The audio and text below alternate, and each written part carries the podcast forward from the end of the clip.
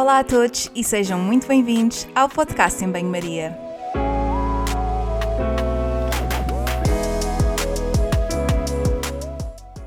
Muito obrigada por estares desse lado. Eu sou a Margarida e conto contigo ao longo dos próximos episódios. Já sabes que aqui a ciência e o bom senso são o prato principal, sempre acompanhados com uma generosa dose de sentido de humor. Por isso, fica desse lado nos próximos minutos para ouvir uma conversa sobre um tema que vou desde já apresentar.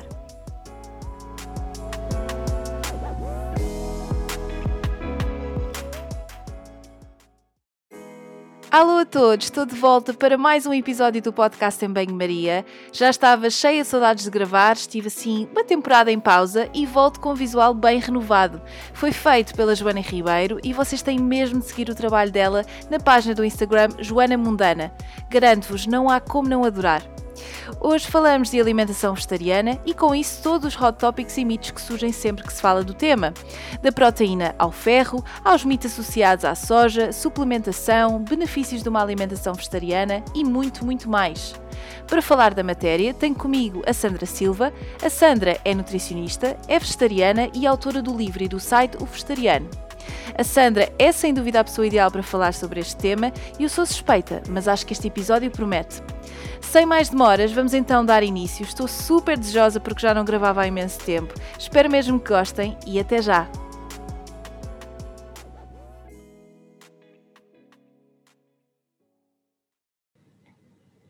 Alô, Sandra, bem-vinda. Um, estou muito contente por estares aqui. Já tinha trazido este tema anteriormente no podcast, já há imenso tempo, quase quando criei o, o podcast, mas sem dúvida que tu és a pessoa ideal para vir falar disto. Uh, e tenho a certeza que é um tema que é muito. Uh, muito pedido, muito querido uh, por parte das pessoas que não só que me seguem, mas também que te seguem, obviamente. Uh, hoje vamos falar sobre alimentação vegetariana, vamos aqui desmistificar uma série de coisas. Um, acho que é que é algo que já se fala muito mais, nos dias de hoje também há muito mais gente a adotar uma alimentação vegetariana, ainda bem, mas ainda existem algumas dúvidas. E eh, antes de começar nestas minhas perguntas um, em relação ao tema, eu gostava que partilhasse um bocadinho da tua experiência, daquilo que tu quiseres partilhar, obviamente, uh, de como é que tu começaste a tua jornada pessoal e, e como é que alteraste a tua alimentação, como é que isto tudo começou? Boa. Olá, Margarida, muito obrigada pelo, pelo convite. É um gosto muito grande estar aqui no teu podcast. Um, então, eu, uh, eu deixei de comer carne em 2009, que foi no ano em que fui para a faculdade, portanto, eu ainda comia carne, mas deixei de comer assim que entrei na faculdade e saí de casa dos meus pais, fui viver para o Porto. Uh, e eu decidi que não fazia sentido nenhum, eu não gostava, eu não queria estar a comprar carne para mim, fazia-me imensa confusão, então eu decidi também que que não, não valeria a pena ah, e, e, decidi deixar de comer carne nessa altura, mas por insegurança, muita, eu continuei a comer peixe ainda durante alguns anos, durante todo o percurso da faculdade.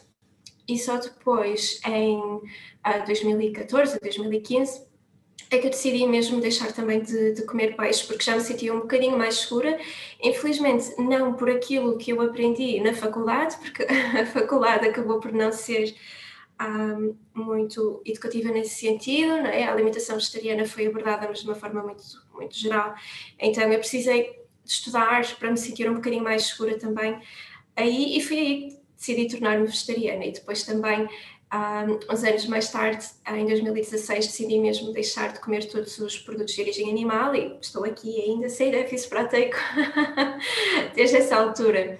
E comecei a trabalhar precisamente por causa comecei a trabalhar nesta área precisamente por causa disso, porque como eu sentia que não tinha informação suficiente sequer para orientar a minha alimentação, quanto mais para ajudar as outras pessoas que também queriam ter esta alimentação, então eu comecei a estudar muito nesta área, um, até que comecei efetivamente a trabalhar nesta área da alimentação vegetariana, com os manuais editados pela Direção-Geral da Saúde e depois o site, as redes sociais e mais recentemente uh, no meu livro que, que lancei o ano passado. Então foi todo um percurso assim ao longo de vários anos, mas que começou com esse dia, curso aí em novembro de 2009, em que eu decidi que nunca mais ia querer comer carne.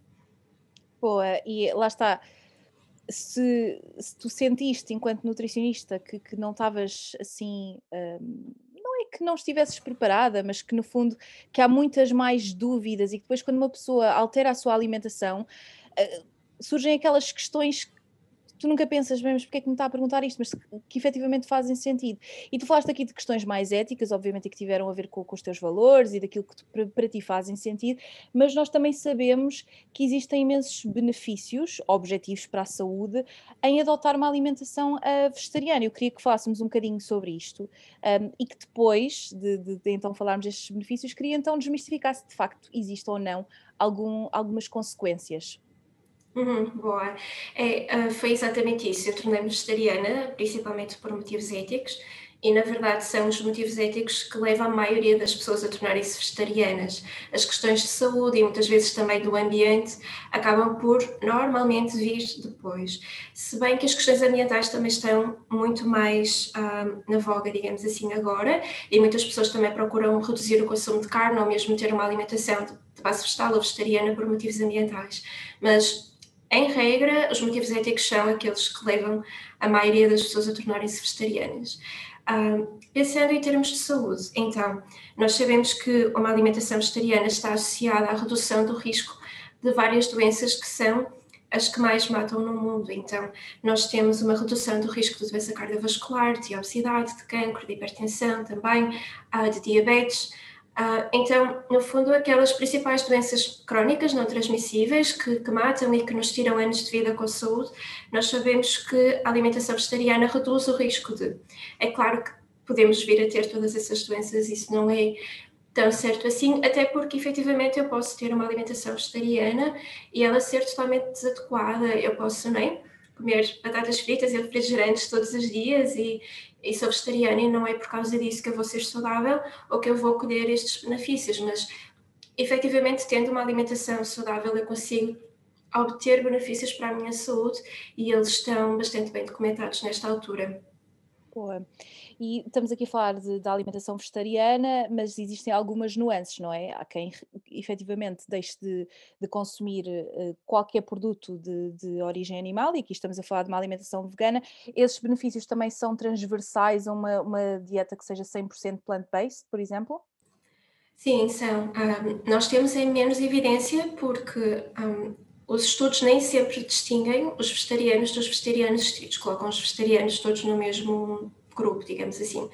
Ah, e quando nós pensamos nestas questões de, alimentação vegetariana e saúde, nós pensamos principalmente em dois grandes estudos que existiram e ainda existem um, no mundo. Né? Nós temos os estudos com adventistas, que foi um grande estudo que ainda está a acontecer nos Estados Unidos e, e no Canadá, e depois temos o, o EPIC Oxford e também no Reino Unido, uh, que também tem muitos dados sobre alimentação e saúde, em que também haviam e há um grande grupo de vegetarianos aí.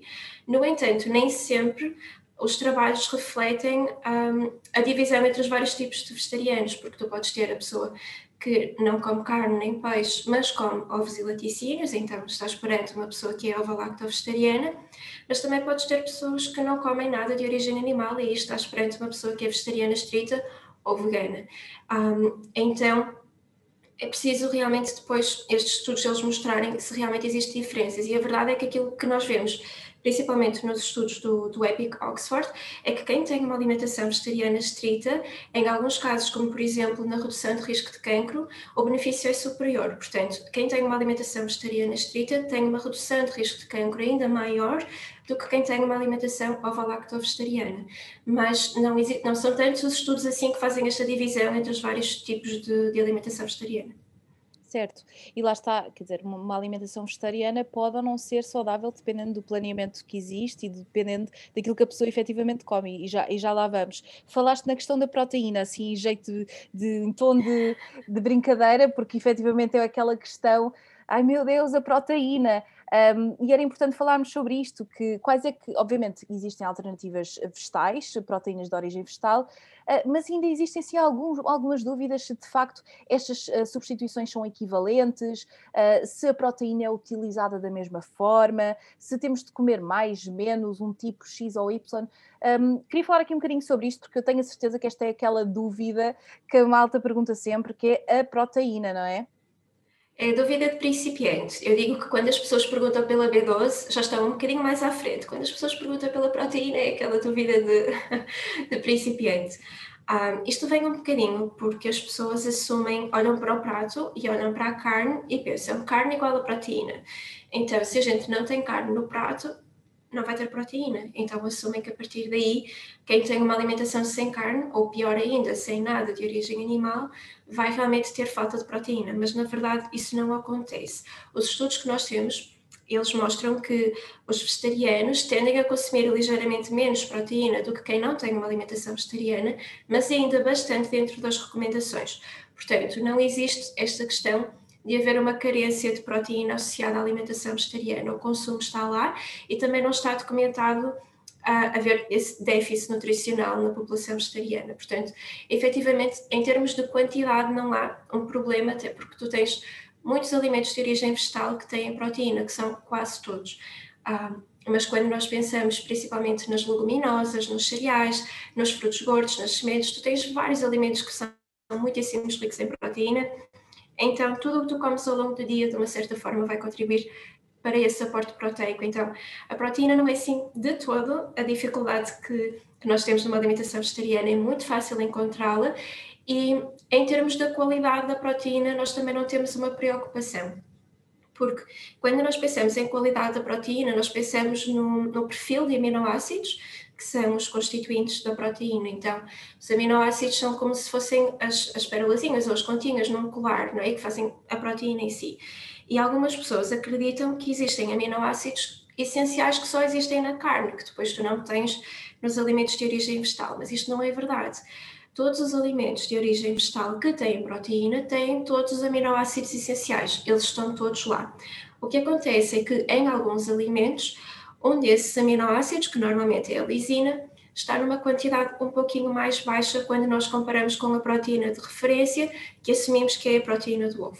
Então, o que é que acontece? Algumas pessoas acreditam que por causa disso a proteína vegetal é incompleta ou já não é tão eficaz uh, ou vai comprometer uh, o nosso metabolismo ou até o nosso rendimento desportivo, se nós pensarmos nessa questão, mas não é de todo o caso, porque mesmo que aquele aminoácido esteja numa quantidade mais baixa em alguns alimentos, se eu comer uma quantidade maior desse alimento, eu vou atingir na mesma ah, as necessidades desse aminoácido. E como eu também não como só um alimento ao longo do dia, eu não como só arroz, não é? Eu como pão, eu como feijão, eu como tofu, etc.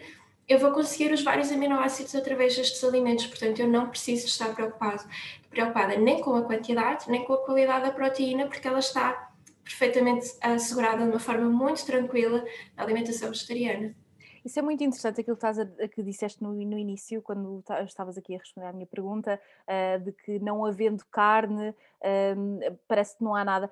É engraçado porque há esta tentativa de categorizar as coisas, não é? E mesmo na faculdade, uh, nós às vezes vemos, obviamente, as, portanto, as leguminosas como uma fonte proteica, mas aquilo também equivale a um vegetal, eh, e portanto, na população em geral, eh, há aqui uma tentativa de colocar as coisas em caixinhas, ou por exemplo, se tu pegas, por exemplo, lá está nas leguminosas, mas também são uma fonte de hidratos de carbono. E quer dizer, eu acho que às vezes estarmos aqui a categorizar tudo não ajuda nada, porque os alimentos são fontes de vários nutrientes. Depois é a quantidade e a forma como os uh, distribuímos ao longo do dia que farão a diferença. Mas eu concordo que às vezes há aqui uma, uma preocupação que não é, que é desnecessária, digamos.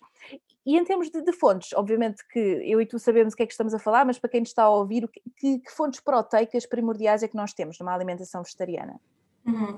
Sabes, é mesmo isso. Eu costumo dizer muitas vezes que os alimentos não são nutrientes. Então, a carne não é proteína, a massa não é hidratos, o pão não, não são hidratos também. Ah, os alimentos, eles são um pacote, não é? É claro que eles muitas vezes destacam-se com alguns nutrientes que têm numa quantidade maior, mas quando eu penso ah, em carne, eu não penso só na proteína que tem, eu também, também penso nos outros nutrientes. Quando eu penso no meu pãozinho, eu não penso só nos hidratos que lá estão, eu penso na fibra, eu penso nos, nos, nos nutrientes que, que, lá estão e penso no alimento em si, enquanto alimento e, e em todo o aspecto cultural e social, quer dizer, é? a alimentação vem muito para além de, dos, dos nutrientes em si. Mas respondendo à tua pergunta, quando nós pensamos em alimentos de origem vegetal, aqueles que nós associamos mais à proteína são principalmente as leguminosas. Então aqui nós incluímos o feijão, o grão de bico, as lentilhas, as ervilhas, as favas e os tremoços, os nossos ricos tremoços, né? uh, que são uma ótima fonte de proteína. E depois também os cereais, e aqui nós podemos incluir então o arroz, a massa, o pão também, uh, ou o próprio seitã, que é o derivado, mas nós não precisamos de consumir este tipo de alimentos uh, se nós não quisermos. Nós podemos incluir também os frutos gordos, as sementes, mas principalmente são as leguminosas e os cereais. Pensando na quantidade em que nós os comemos, as leguminosas e os cereais acabam por ser as maiores fontes de proteína que nós temos de origem vegetal. Ok, certo. E nas leguminosas, obviamente, estamos aqui a falar também da soja, certo? E que é aquela, aquela questão existencial, eu acho que, se calhar, não sei se concordas, mas é uh, o principiantes, proteína, depois, ok, isto já não é um problema então, mas o problema é a soja. E depois, mais tarde, então, a vitamina B12. Um, então, em relação à soja, o que é que, que preocupações é que uh, estão aqui subjacentes, se é que existem, um, e além de falar aqui de, das, dos potenciais consequências ou malefícios que muitas vezes são associados, gostava de falar aqui da questão de ser, eh, da soja ser geneticamente modificável. Isto às vezes é aqui uma grande preocupação por parte das pessoas. Um, Conta-me tudo, porque eu tenho a certeza que estão lá, que estão a ouvir e que estão a pensar, ok, era esta a pergunta que eu tinha mesmo para responder em relação a isto. Vamos ter de fazer um episódio só sobre a soja. Olha, eu alinho, se quiseres, Força! Boa, então, a soja é uma leguminosa, portanto, é um feijão, é prima dos nossos feijões, simplesmente não é tão cultivada cá, mas é um feijãozinho na mesma. Ah, então, a partir desse feijão, eles cozem, trituram e cozem e fazem o leite de soja, e a partir daí eles coagulam e fazem tofu, ou então fazem TP, que é fermentado, é parecido com o tofu, mas é fermentado, ou então fazem a soja texturizada, que é um produto que já é muito, muito, muito processado, um, que é basicamente o que sobra da produção de óleo de soja. Portanto, existem vários alimentos que são derivados do mesmo feijãozinho. Qual é que é aqui uh, a questão da soja? É que há uns anos uh, fizeram-se alguns trabalhos em ratinhos que mostraram uh, efeitos adversos do consumo de soja em termos do metabolismo. E a partir daí surgiu a ideia que a soja não era benéfica para nós quer em termos hormonais, quer em termos do funcionamento da, da nossa tiroide, das hormonas sexuais também.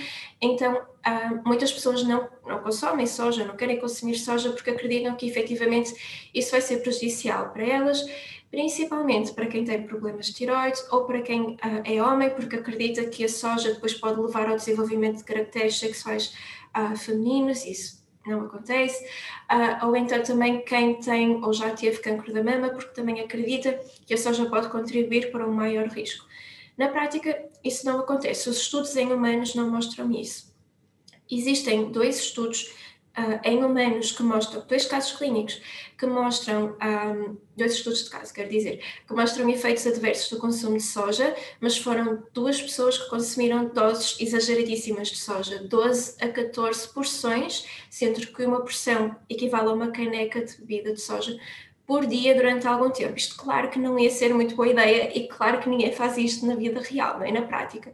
Mas, uh, e aí verificaram-se alguns efeitos adversos, mas o, naquele consumo que é habitual, duas, três porções de, de, algum produto à base de soja por dia, nós não temos um, malefícios associados a esse consumo. Muito pelo contrário.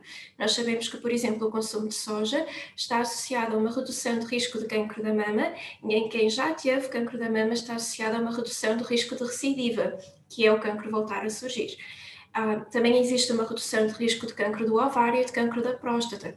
Então, nós efetivamente temos vários benefícios associados ao consumo dessa leguminosa. Isso acontece por quê? Porque a soja tem isoflavonas, que são fitoestrogénios, portanto, são como se fossem os estrogénios, mas das plantas, que são parecidos com os nossos, mas não são iguais. Por isso é que depois na prática nós não vemos esse efeito feminizante da soja nos homens, é porque ela não funciona em nós, muito pelo contrário. Ah, as isoflavonas, elas têm um efeito de certa forma vai inibir o nosso efeito dos estrogénios e é por causa disso que protege contra o câncer da mama e da próstata e tudo mais. Portanto, quando nós consumimos os produtos à base de soja que têm essas isoflavonas, isso vai de certa forma inibir uh, ligeiramente a ligação de, dos nossos estrogénios aos nossos receptores e é por causa disso que nós temos esses benefícios.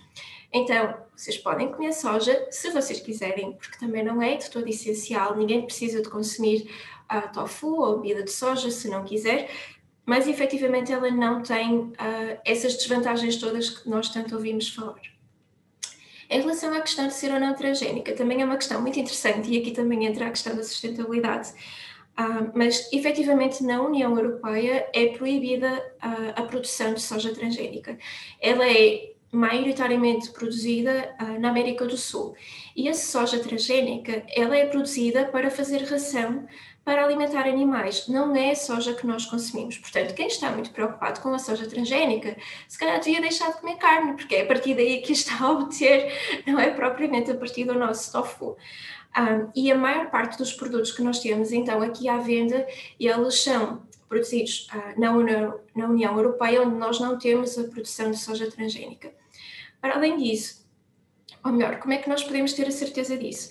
É porque um, quando os alimentos incluem algum alimento, algum ingrediente uh, que é geneticamente modificado, é obrigatório na União Europeia uh, haver essa indicação no rótulo. Portanto, tem de surgir um símbolozinho, que é um triângulo amarelo, a avisar que existem uh, ingredientes de origem geneticamente modificada naquele alimento.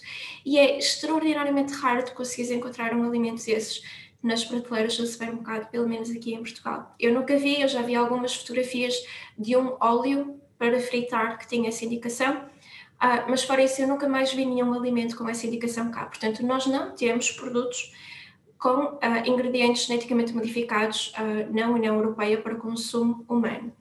Mas mesmo que tivéssemos, nós não temos evidência que isso ia ser realmente prejudicial para a saúde. Mas não temos. Portanto, efetivamente não é uma preocupação que nós devemos ter. Pensando na questão da sustentabilidade, a utilização deste tipo de, de, técnicas até pode ser interessante, pensando que em 2050 nós seremos 10 mil milhões e, e, não vai dar para alimentar todas as pessoas da forma como nós estamos a produzir os alimentos.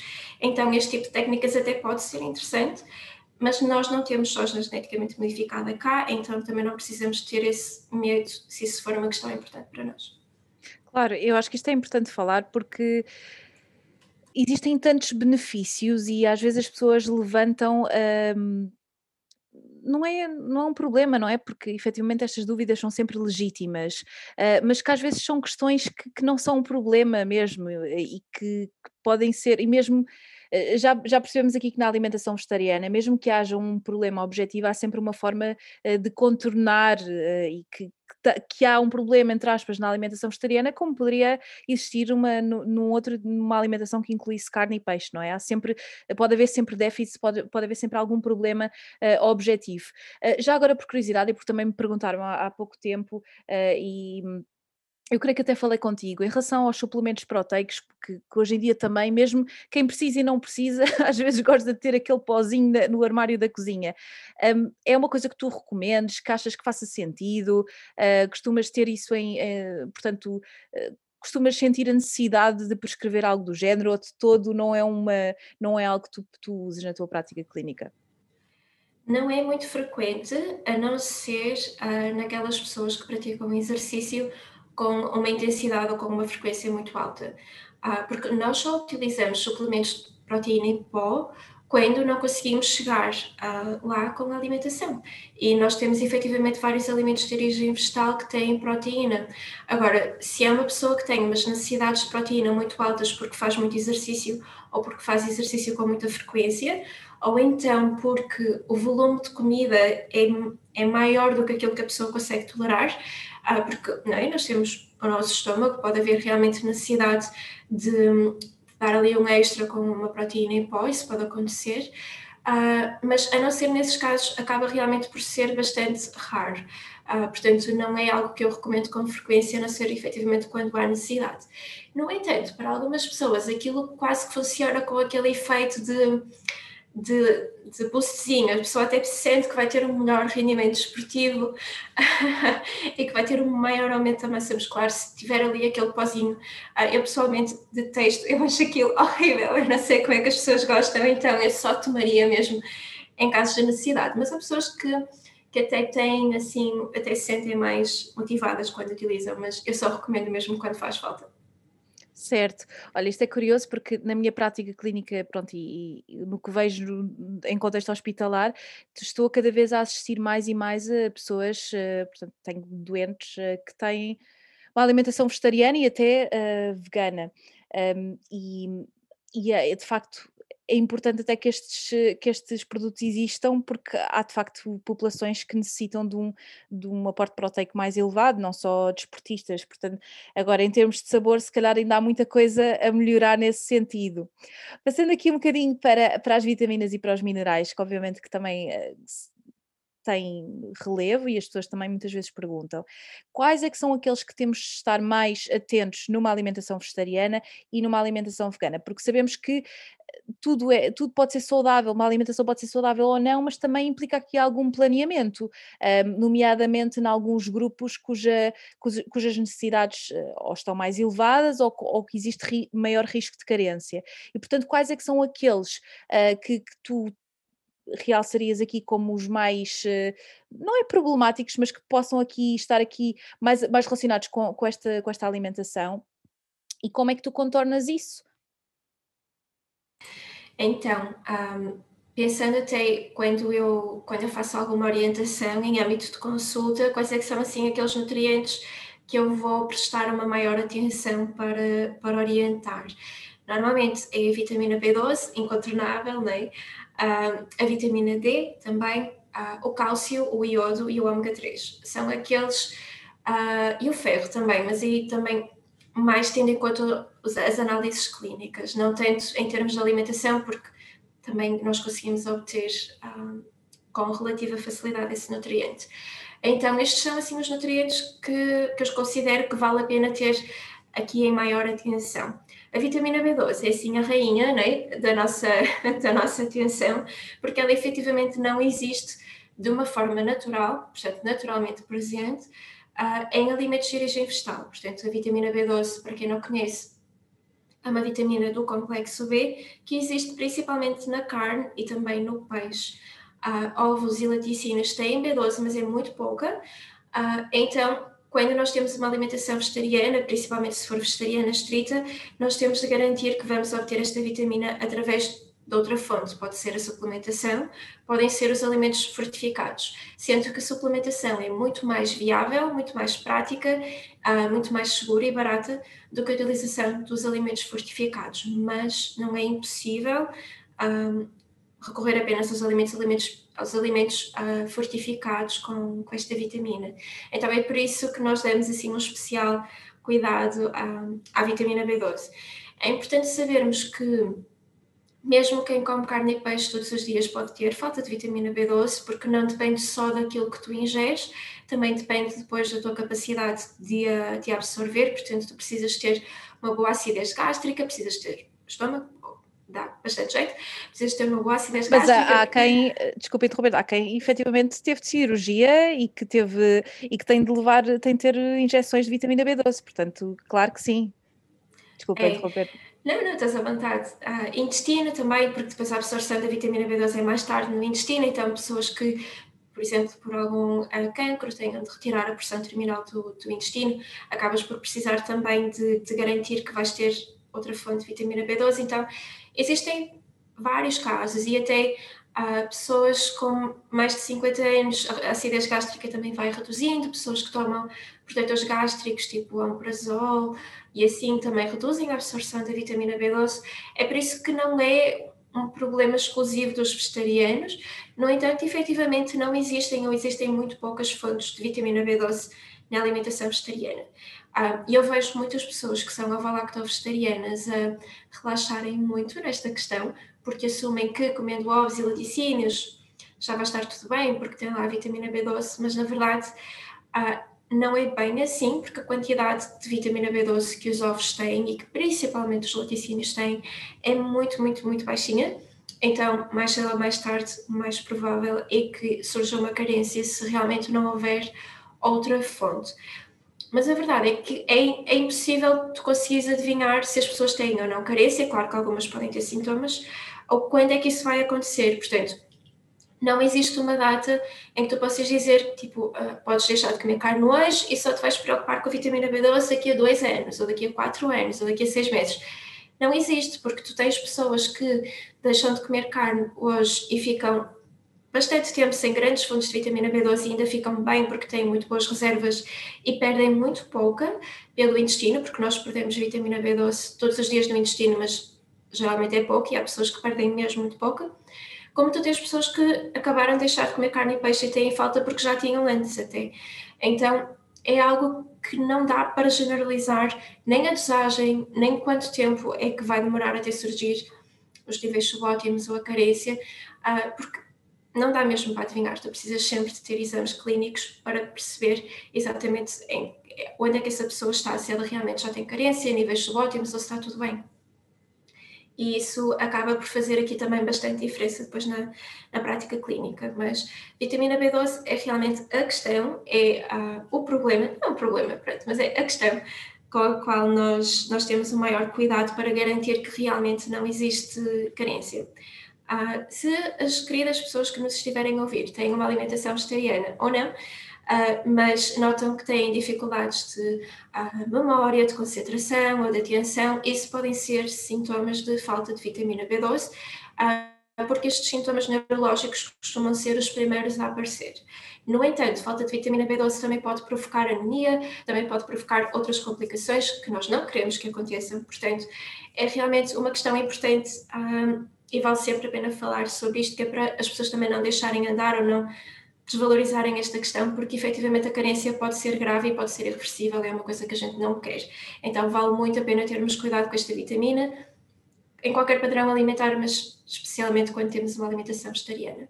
Uhum. Falaste também do ômega 3, em que medida é que é um, um, um, fator importante e é algo que tu costumas suplementar, até porque estou aqui a pensar em, do ponto de vista de análises clínicas, não é uma análise muito comum e que, enfim, que nós não.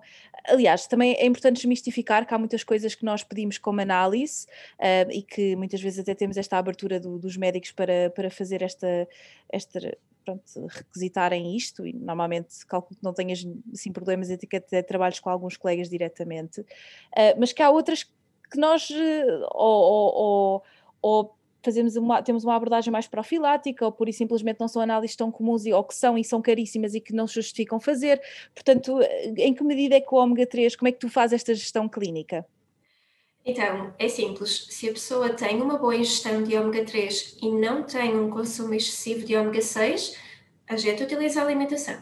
Se isso não acontecer, a gente suplementa. Mas análises de ômega 3 nem todos os laboratórios têm e são muito caras, então normalmente eu não peço ah, é algo que realmente não, não é muito prático, não é? Não, acaba por tornar esta questão bastante mais inacessível.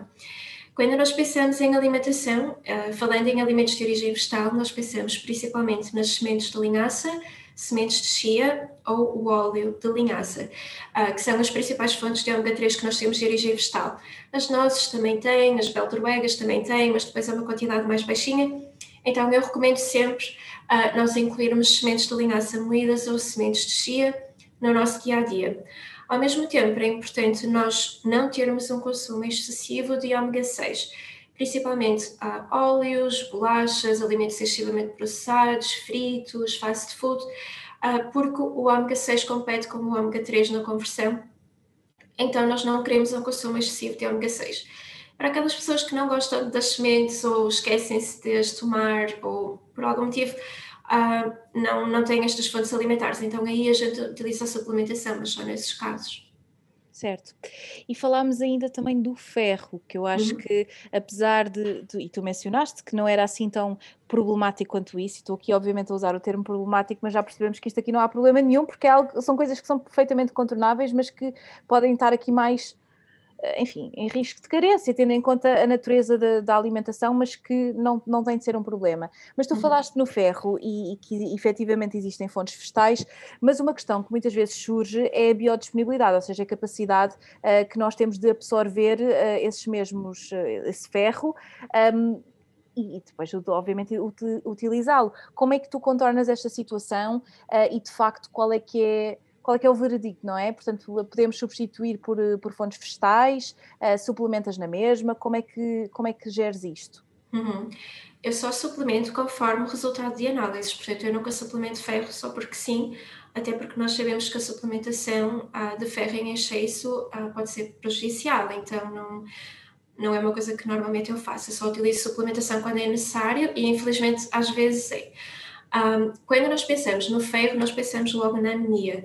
Uh, e a verdade é que nós não temos uma maior prevalência de anemia na população vegetariana. No entanto, a ferritina, que é um parâmetro que nós utilizamos para ver as reservas de ferro, geralmente é mais baixa em vegetarianos face a não vegetarianos. Então nós temos de terem atenção, porque por muito que não exista um maior risco de anemia, se as reservas são ou podem ser um pouco mais baixas, esse risco pode estar aumentado mais para frente se nós não tivermos um bom aporte de ferro. Então, aquilo que eu faço, por um lado, é garantir que existe um bom aporte de ferro.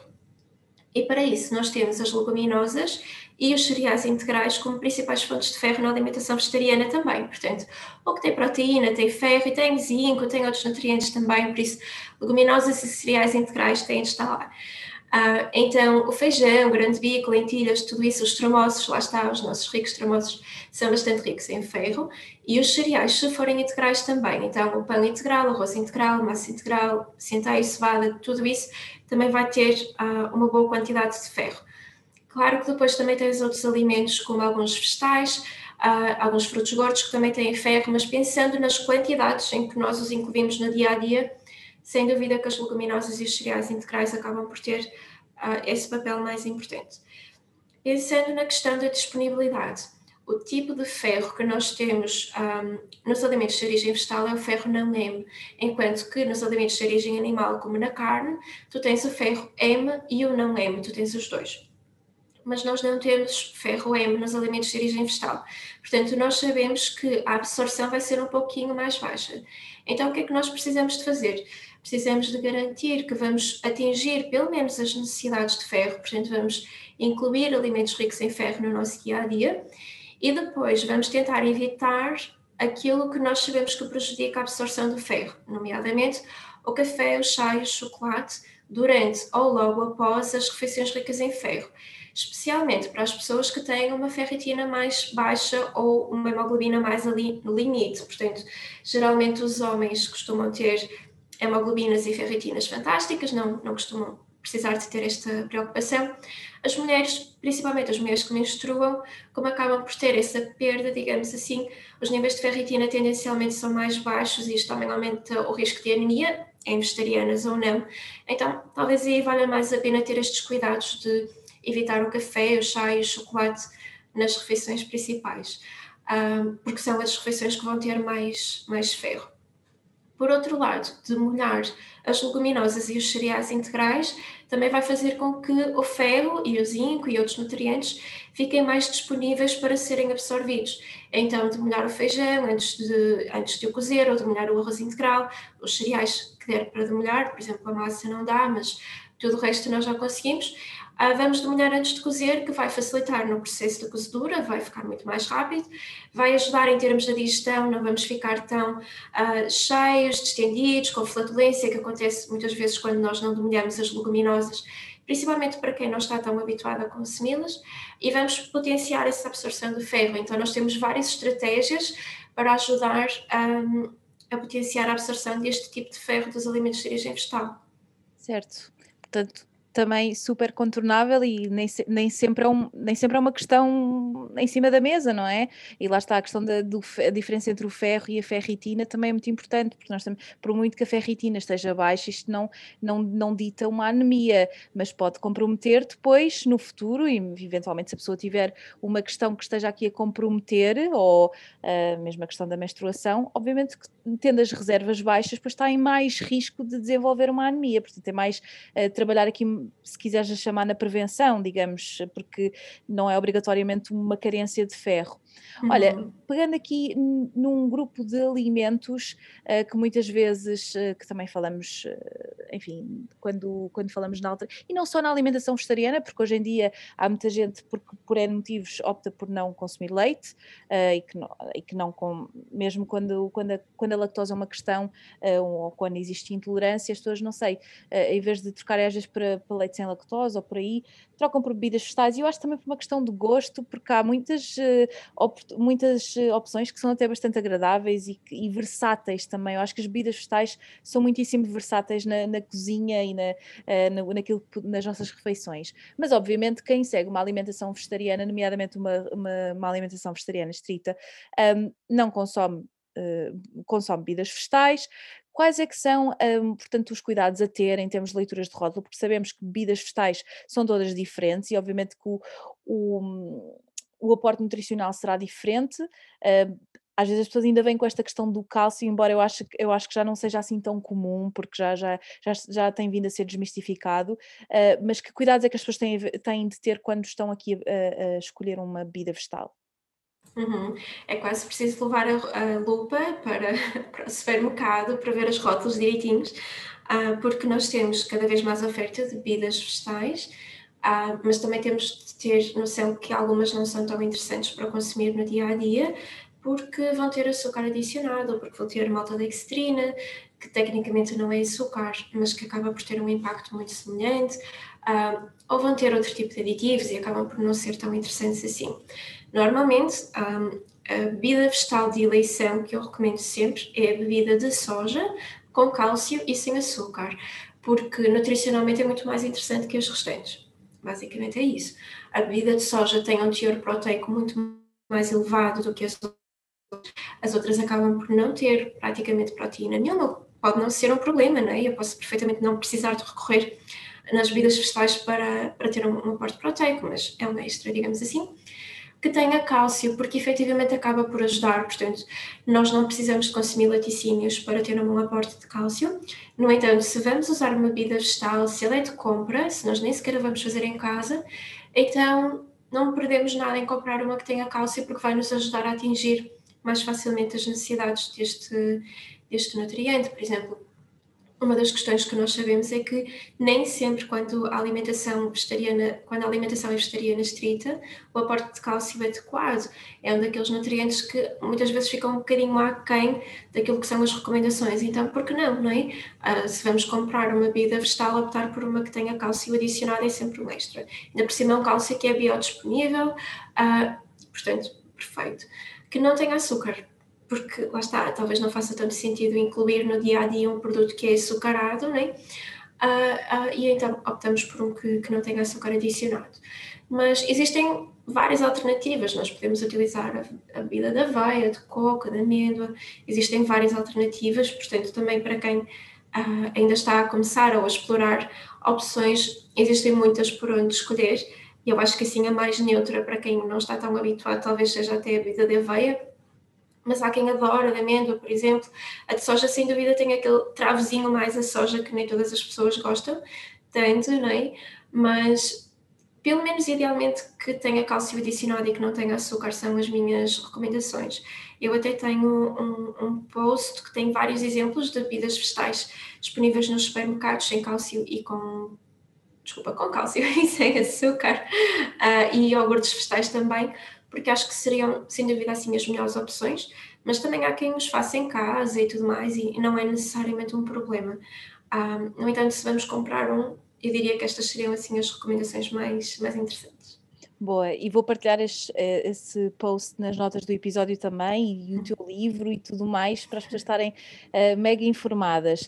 Olha, falámos aqui até, acho que até foi antes de começarmos uh, a gravar, estávamos aqui, estávamos aqui a falar de um grupo muito específico, e eu já tenho um episódio até que fala sobre isto, sobre a alimentação vegetariana uh, na gravidez e, e, na, e, portanto, na infância, mas queria, eu sei que tu também segues muitas vezes, um, tanto crianças como grávidas, Uh, e gostava de só reforçar, porque entretanto, obviamente cobri isso tudo no, no, num episódio que fiz, mas que é super, super importante reforçar aqui que uma pessoa pode uh, estar, a mulher pode estar grávida e ser vegetariana, estrita, e as crianças também podem crescer saudáveis e crescer bem numa alimentação uh, vegetariana ou, ou, vegana, certo? Sim, sem dúvida. Já, já nós estamos em 2021, já não é para ter dúvidas sobre a, adequação da alimentação vegetariana, né? Até existe um artigo, eu acho que já é de 1979, portanto, eu não era nascida, tu também não, se calhar a maior parte das pessoas que nos estão a ouvir também não, que já dizia que uma alimentação, mesmo que seja 100% vegetariana, eles chamavam na altura de pure vegetarian, que seria adequada em todas as fases do ciclo de vida. Portanto, a gente ainda não era nascida, isso já se sabia, já estamos em 2021, não dá, já não vale a pena, né? é perfeitamente possível ter uma alimentação uh, vegetariana estrita durante a gravidez, durante a infância também, portanto, em qualquer fase do ciclo de vida. Naturalmente, como são uh, situações da vida em que a nutrição acaba por ter um papel mais importante, no sentido em que se tu tiveres alguma carência vai ter um impacto muito maior do que na vida adulta não grávida e, e tudo mais. Um, portanto, nós temos de ter alguns cuidados em específico, mas que temos de ter em qualquer alimentação, aí não faz diferença. Portanto, é muito importante a alimentação ser adequada, é muito importante que, as análises, os exames estejam adequados também. É muito importante haver uh, uma, também esta parte da introdução alimentar, uma introdução alimentar saudável e uma, uma boa oferta de alimentação nessa fase também. Portanto, perfeitamente segura, perfeitamente possível. Eu atendo muitas grávidas e muitos bebês e uma coisa fantástica é que muitas pessoas já me procuram ainda antes de engravidar, o que é extraordinário, porque assim a gente consegue orientar a alimentação, orientar a suplementação, se for necessário, as análises, deixar assim tudo absolutamente perfeito, não é? Dentro daquilo que a gente consegue uh, manipular, digamos assim, ou ajustar, para que quando a gravidez vier, pelo menos toda esta parte da nutrição e da alimentação esteja bastante mais um, adequada, o que é ótimo pensando na evolução da gravidez e também para, para a própria saúde do bebê, é assim um, um, um fantástico é? início de vida, digamos assim. Então, sem dúvida que é uh, uma das, das fases mais importantes para consultar um nutricionista, para ter uma, uma, uma, alimentação adequada, para fazer as análises, para deixar tudo direitinho, porque vai acabar por ter um, um impacto maior na, na saúde, é assim uma fase mais, mais importante, mas claro, perfeitamente possível. Nós podemos perfeitamente ter uma alimentação vegetariana, porquê? Porque nós já temos de garantir que os nutrientes estão lá. Essencialmente é isso, portanto. Eu sei que algumas questões são mais importantes, não é? Ah, o ferro é importante e na gravidez, então, ainda mais. A prevalência de anemia nas mulheres grávidas é, é, é assustadora, ah, mas isso também é, são, é outra história. é outra história. Uh, a B12 é importante, o iodo, o ácido fólico também são muito importantes nessa, nessa fase. É uma questão da gente realmente garantir que os nutrientes estão lá e que, que, a alimentação também está adequada, que há uma boa relação com a comida, que também é muito importante. Tudo o que tem a ver também com a questão da evolução do peso também costuma ser uma preocupação muito grande, um stress muito grande uh, para a mulher grávida, depois para a mamã, o peso do bebê também. Então existe realmente aqui muito por onde se trabalhar nesta, nesta área, mas claro que sim, perfeitamente possível ter uma alimentação ou vegetariana estrita, ou uh, lacto vegetariana, ou de base vegetal, portanto, aquelas pessoas que não são vegetarianas, mas têm uma alimentação predominantemente de origem vegetal, desde que os nutrientes estejam lá, perfeitamente possível. Sem dúvida, acho também o motivo pelo qual existem tantas questões é porque de facto é uma, são alturas em que Uh, não sei, parece que também há uma, uma, maior preocupação e um maior interesse e uma maior entrega da pessoa uh, na fase que está a viver e, portanto, surgem mais dúvidas, uh, independentemente da pessoa seguir uma alimentação vegetariana ou não. Eu acho que a gravidez e também, enfim, quando, quando, ainda tem, quando os bebés ainda são muito pequeninos, acho que há sempre uma grande preocupação por parte dos pais e daí surgirem tantas questões. Olha, para terminar. A social também é maior. Exatamente, sem dúvida, sem dúvida. E claro que há sempre sabes que independentemente da pessoa estar segura de que aquilo que está a fazer por si, pela sua alimentação é o correto e está bem uhum. planeado, uhum. Há sempre alguém que mete o nariz onde não deve e que faz o comentário, ai mas agora estás, agora és vegetariano, ai mas agora não sei o quê, quer dizer, é um, é um bocadinho, enfim, é, é, um outro, uma outra, um outro, um verdadeiro problema em relação a isto, uhum. não é? Uhum. Depois a pressão e as dúvidas que as pessoas têm que depois incutem umas às outras, é quase aquela questão do, do telefone estragado. Eu acho que a nutrição funciona muito assim, não é? Dás uma informação e a pessoa acredita, depois passa ao outro, quando são mitos que não, não fazem sentido. É, é isso, e sabes que depois imagina, quando há uma criança, toda a gente dá opiniões não solicitadas. É assim, tipo, toda a gente acha logo que pode partilhar a sua experiência, dar feedback, conselhos, tudo mais. Ah, e depois já, já é uma altura em que naturalmente as pessoas têm uma maior preocupação e maior cuidado, porque já não estão só a manipular a sua saúde, não é? também já estão a contribuir para a saúde de outra pessoa, mas também a pressão social aumenta muito na gravidez um, e, e, na infância. Lá está, se nós enquanto vegetarianos já vamos ouvindo de vez em quando ali a, e a tua proteína, e onde é que vais buscar a vitamina B12 e tudo mais, uh, quando as pessoas engravidam ou quando é uma criança, ainda é pior. E qualquer pessoa que possa não estar tão bem tão segura ou tão bem informada uh, é muito fácil uh, ficar também lá está com bastantes dúvidas e até voltar atrás e, e, deixar de ter uma alimentação vegetariana, isto acontece. Mas a verdade aqui, a gente pode dizer, é que nós, enquanto profissionais de saúde, também temos uma grande culpa, não é? Ah, mesmo, lá está, quando nós não estamos tão informados e tão atualizados e, também acabamos por partilhar muitas vezes este tipo de desinformação uh, em consulta, nós enquanto nutricionistas, mas outros profissionais de saúde também. Então, claro, imagina, uh, se tu estás grávida, tu vais ao médico, tu vais ao nutricionista, ou ao enfermeiro, ou não sei o quê, e diz que és vegetariana, e as pessoas caem em cima de ti, tu naturalmente vais ficar muito mais insegura e se calhar pensas que, ok, se calhar mais vale voltar a comer peixe, ou se calhar mais vale a voltar a comer carne também. E isto acontece, não é?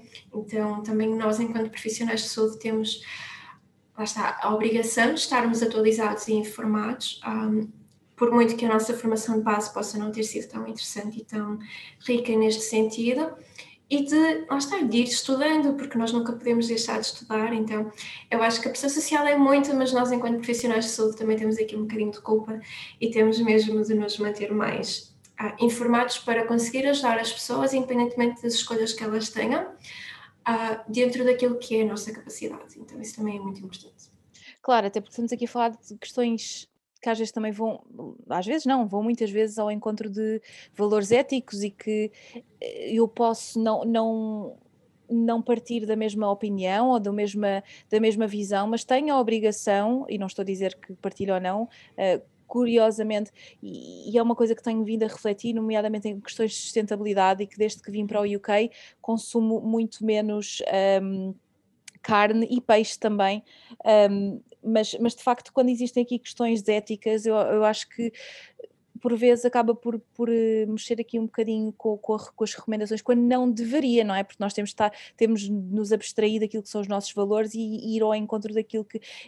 É assim, estou aqui a falar de valores objetivos, porque nós temos sempre que manter os nossos, os nossos standards, mas, mas sem dúvida que ir ao encontro daquilo que a pessoa procura e de, e de respeitar as escolhas que, que faz. Uhum. Só para terminar, porque um, para quem nos está a ouvir e que se calhar até já tem vindo a pensar neste assunto e que quer de facto mudar a sua alimentação e quer se tornar vegetariano ou vegetariano estrito, como é que como é que começa? Existe alguma uh, às vezes costumo ouvir bem eh, vamos fazer isto de forma gradual, uh, começamos por aqui e por ali, mas depois também tem outras pessoas a dizer não, olha, de um dia para o outro deixei de consumir. Portanto, o que é que tu sugeres? Dá, dá, dá, de qualquer forma, não é? Há realmente pessoas que optam por uma transição mais gradual, há pessoas que é tipo, acordam hoje, hoje é o dia 1 de janeiro, pronto, chega, vou deixar de consumir animais.